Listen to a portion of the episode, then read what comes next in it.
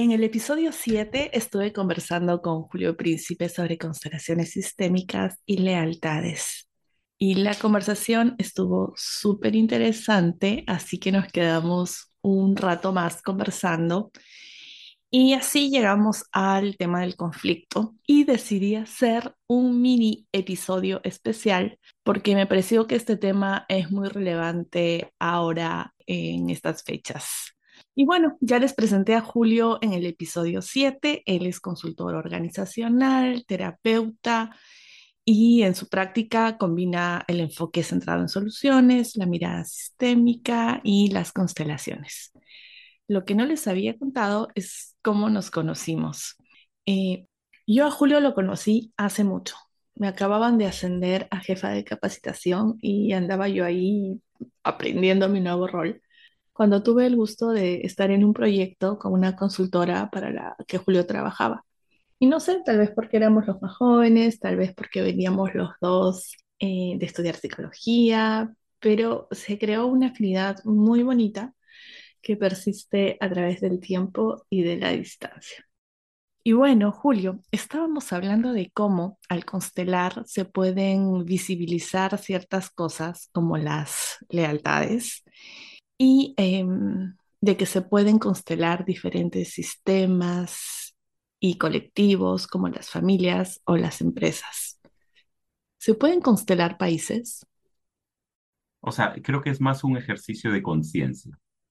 O sea, si se juntan unas personas a constelar, por ejemplo, lo que está pasando en Perú ahora, yo creo que sería más como un ejercicio de conciencia de que de cómo nos estamos haciendo esto juntos que tiene que ver más con la mirada sistémica que con las constelaciones en sí, pero cuando combinas constelaciones y mirada sistémica es muy especial, porque nos damos cuenta que todo de lo que celebramos y todo lo que nos quejamos, lo creamos juntos. O sea, somos corresponsables de lo que estamos creando. Entonces, no hay otro. Yo estoy creando esto con mi silencio o con mi burla o con mi ataque o con mi, etcétera. Entonces, si yo he contribuido a crear esto, soy parte del problema, puedo ser parte de la solución también, desde donde me toca. Ahora, pasan cosas después, eh, algunas veces después de constelar un tema que es más colectivo y de pronto recuerdo un caso de una, estábamos en un congreso internacional y una colega que es un, una especialista en los temas de trauma colectivo que se llama St. Just, eh, había una persona eh, en este congreso que estaba muy involucrada con el tema del proceso de paz en Colombia hace unos seis años. Y, y, pidió hacer una constelación, entonces fue bastante intensa y dos o tres días después hubo el acuerdo de paz. Ahora, claro, pero no diría que fue por la constelación, pero es interesante que estas cosas ocurran. Sí. Y en el caso de constelaciones más de ese tipo, colectivas, sí, lo que tiende a verse es que ambos bandos, por ejemplo, quieren lo mismo, pero de diferentes maneras. El cómo es lo que está en discusión, ¿sí? O la filosofía detrás del cómo. Pero en el fondo lo que quieren es una, un país que crezca con seguridad, la forma es, en la que la gente entra en conflicto y el conflicto es el conflicto ocurre en la tensión que encontramos entre eh, dos posiciones que están eh, firmemente pegadas a sus valores. ¿no? Hay algo que la posición A eh, valora, hay algo que la posición B valora, y el conflicto está en el medio de estos dos valores en tensión. Entonces los conflictos siempre, y aquí ya pasé del país a la pareja o incluso a un conflicto de uno con uno mismo, este, el conflicto no es un algo tangible, sino es, es, un, es algo que emerge en esta forma de relación. Y al tener este tipo de conversación a través de una constelación, algo que se logra es mirarnos a nosotros mismos, mirar al otro y entender que somos, que estamos interconectados. Sí, y, al entender que estamos interconectados, entiendo que estamos relacionados y conectados de una manera y entiendo que podemos relacionarnos y conectarnos de otra. Ajá. Sí, por ejemplo, eh, yo puedo decir que estaba peleado con X, porque creo que X es este malvado conmigo. Y de pronto, cuando hago la representación, me pongo a mí y a mi familia cerca y pongo a X lejos. Y por primera vez en mi vida puedo imaginarme cómo es ser X. Y digo, wow, tal vez nunca me había puesto a pensar que X podía sentirse solo. Si yo estuviera en el lugar de X, probablemente haría algo parecido. ¿Sí? La idea se me vino porque estaba pensando en lo que está pasando en nuestro país y en, posiciones polarizadas que, existen en este momento, ¿no? Pero sí, también mientras hablabas, también pensé, claro, esto se traslada a todo, pensé en mi divorcio, pensé en la familia. Y pensé en, por ejemplo, eh, se vienen las fiestas de Navidad, las fiestas de fin de año, donde te toca ver a gente que te mueres ganas de ver después del encierro y otras personas que quisieras no verlas nunca más en tu vida y te va a tocar por ahí sentarte en la misma mesa. Puede ser tu papá, puede ser tu cuñado, en fin, ¿no? Justamente, alguien con quien tienes algún tipo de conflicto. Si tú, ya sea por la constelación o por otra metodología, lo aceptas, lo reconoces y decides transformarlo, pero la otra persona no ha constelado, no ha ido a terapia, etcétera.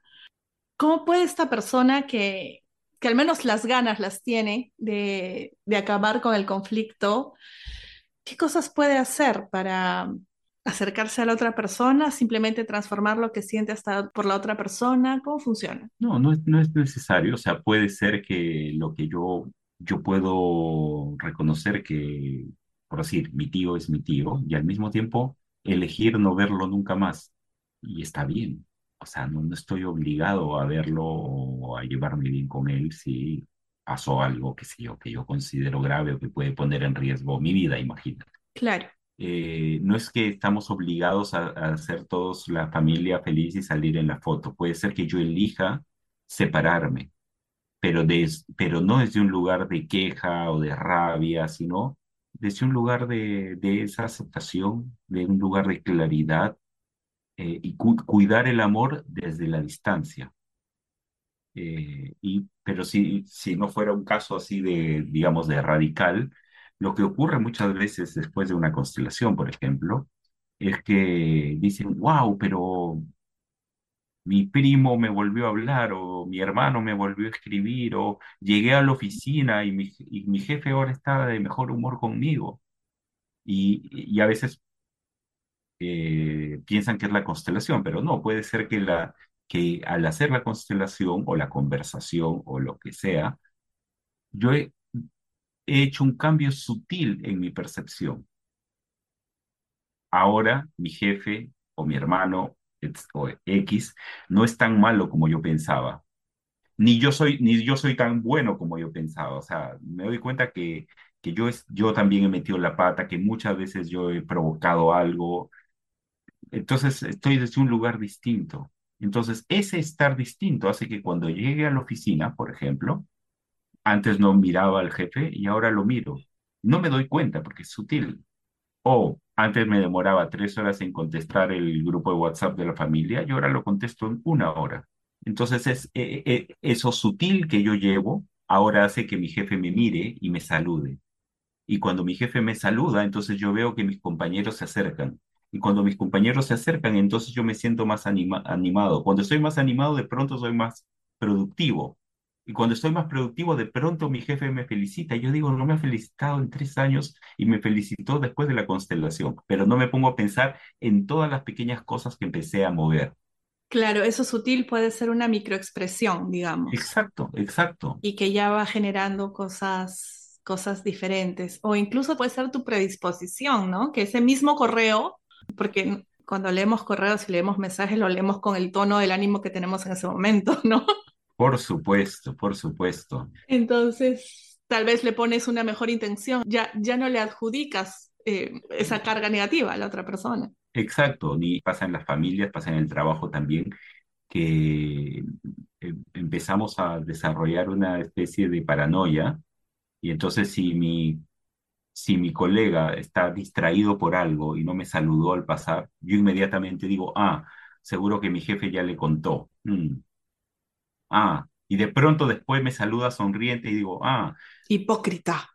hipócrita, seguro que me quiere sacar información, ¿sí? Entonces empiezo a, a crearme yo mismo todo este mundo horrible en el cual me aíslo y creo, construyo esa realidad eh, sin darme cuenta, a partir de mis propios miedos, de mis propios prejuicios y mm, si puedo crear esta realidad espantosa, también puedo crear una realidad más amable. Es decir, puedo desarrollar una especie de paranoia inversa.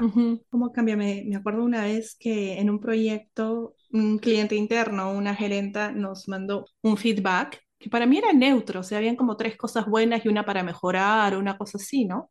Y terminaba su correo con una carita feliz.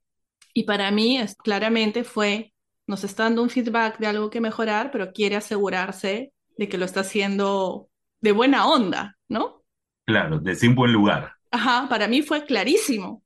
Terminamos de leer el mismo correo, mi jefa y yo, y mi jefa me dice, ¿viste la carita al final? Se está burlando. Y yo, ¿de qué me hablas? claro, lindo ejemplo, muy lindo ejemplo, eso es, sí.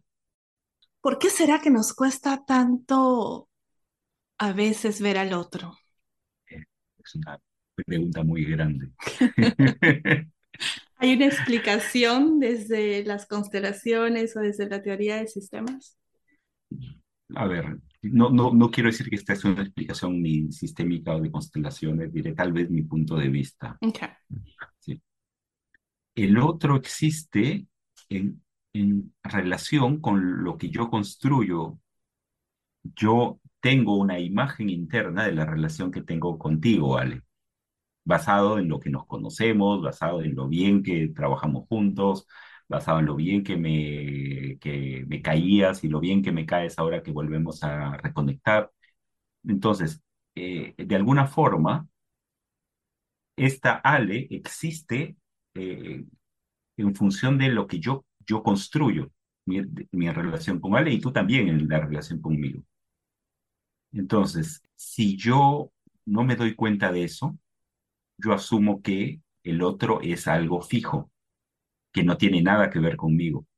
Entonces es lindo cuando nos llevamos bien, pero si es con alguien con quien te llevas mal y te olvidas que es parte de la relación que tú creas con esta persona, de la imagen que te has hecho, de todas las veces que confirmas ese juicio o ese sesgo y crees que el otro es así porque es así, entonces allí yo creo que es donde vienen los, los problemas, ¿no? Cuando me olvido que, que estamos todo el tiempo en movimiento. Ahora, por supuesto, esto que te estoy diciendo es muy fácil de decir, pero cuando nos traicionan, ¿sí? cuando abusan de nuestra confianza o, hablan a nuestras espaldas, todas estas cosas feas que ocurren, sí, no me da ganas a mí de, de construir una imagen bonita, pero lo que sí puedo elegir es cómo responder qué plantitas elijo regar en mi jardín. Eso puedo elegir. Y otra cosa que no es nada fácil, pero también es una elección, es manejar las expectativas que tenemos de una situación o de una persona, ¿no? Eh, a veces nos ponemos o les ponemos a otros expectativas imposiblemente altas que al no cumplirse generan decepción y también conflicto pasa mucho con la pareja y pasa también con los países, ¿no? Nos esperamos que los líderes resuelvan todo como por magia. Y en el caso de de las fiestas navideñas y de fin de año, también nos esperamos que se celebren de una manera determinada, que sean perfectas, el mejor día del año, eh, que todo sea paz, amor, alegría, o que toda la familia esté unida. Y eso al final lo que genera es angustia. Si se da, qué lindo. Y si no se da, qué lindo también. Y mm, quería regresar sobre el tema de las constelaciones, ya para ir cerrando, hablando de el otro o de los otros y de qué puede uno esperar. Creo que hay algo que muchas personas que tienen curiosidad por participar en talleres de constelaciones eh, se preguntan y es cómo es ser representante en una constelación. en un grupo de personas en las que se está trabajando la temática de alguien más, ¿no? Por ejemplo, si es una constelación en relación a una empresa, una persona puede representar el mercado, otra el producto, otra las finanzas, otra la meta, y cada una va diciendo cómo se siente, ¿no? Y creo que eso es algo muy difícil de, de imaginarlo sin haber participado del ejercicio.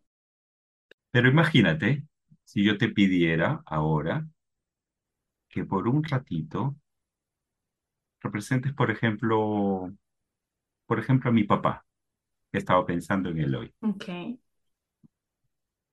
Y entonces cuéntame, ¿qué, qué, qué, qué percibes que es diferente? No sé, me puse muy pensativa. Pero simplemente, corporalmente. Me hice para atrás un poco. Sí, me di cuenta de eso. Sí, me hice para atrás eh, y como que me, me senté más firmemente en mi silla. Ok. ¿Y, y alguna emoción? Curiosidad. No es una emoción, pero sí. curiosidad. Ok. Bueno, muchas gracias. Puedes volver a ser tú. muchas gracias. Entonces eso, o sea, todos tenemos la capacidad de percibir y ahora fue simplemente un, y te agradezco que te hayas estado disponible para este pequeño experimento. Pero cuando además de esta percepción le damos la espacialidad y hubiera, y, hubiera visto eh, que yo estaba lejos de mi papá y mirando tal vez en otra dirección, eso te hubiera dado otro tipo de experiencia. Eh, entonces, eso es, eh, eso es lo que ocurre. Ahora, ¿y por qué ocurren estos cambios en la percepción con la espacialidad?